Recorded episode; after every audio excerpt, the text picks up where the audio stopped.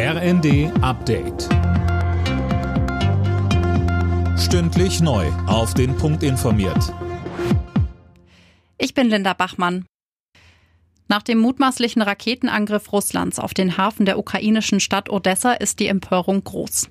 Bundesaußenministerin Baerbock meint, dass diese feigen Attacken einmal mehr die fehlende Verlässlichkeit Moskaus zeigen würden. Der ukrainische Präsident Zelensky warf Russland vor, sich routinemäßig nicht an Abmachungen zu halten. Aus Kiew hieß es, dass der Hafen genau dort getroffen wurde, wo offensichtlich Getreide war, nur einen Tag nach dem Getreideabkommen zwischen den beiden Ländern. Die russische Seite bestreitet den Angriff.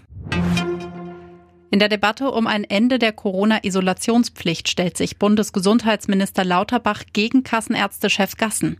Infizierte müssen zu Hause bleiben, schrieb Lauterbach auf Twitter.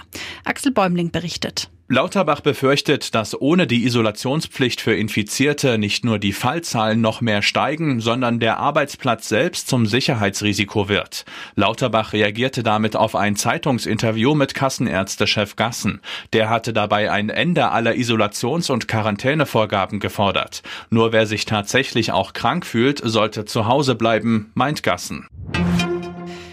Die FDP hat Vorwürfe zu einer angeblichen Einflussnahme von Porsche auf Parteichef Christian Lindner zurückgewiesen. Demnach hat es vergangenes Jahr während der Koalitionsverhandlungen lediglich ein kurzes Telefonat zwischen Lindner und Porsche-Chef Blume gegeben.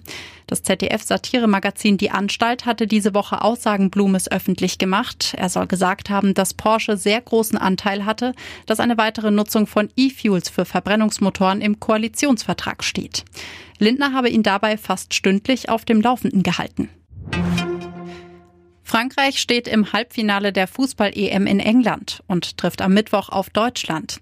Die Französinnen setzten sich am Abend mit 1 zu 0 in der Verlängerung gegen die Niederlande durch. Alle Nachrichten auf rnd.de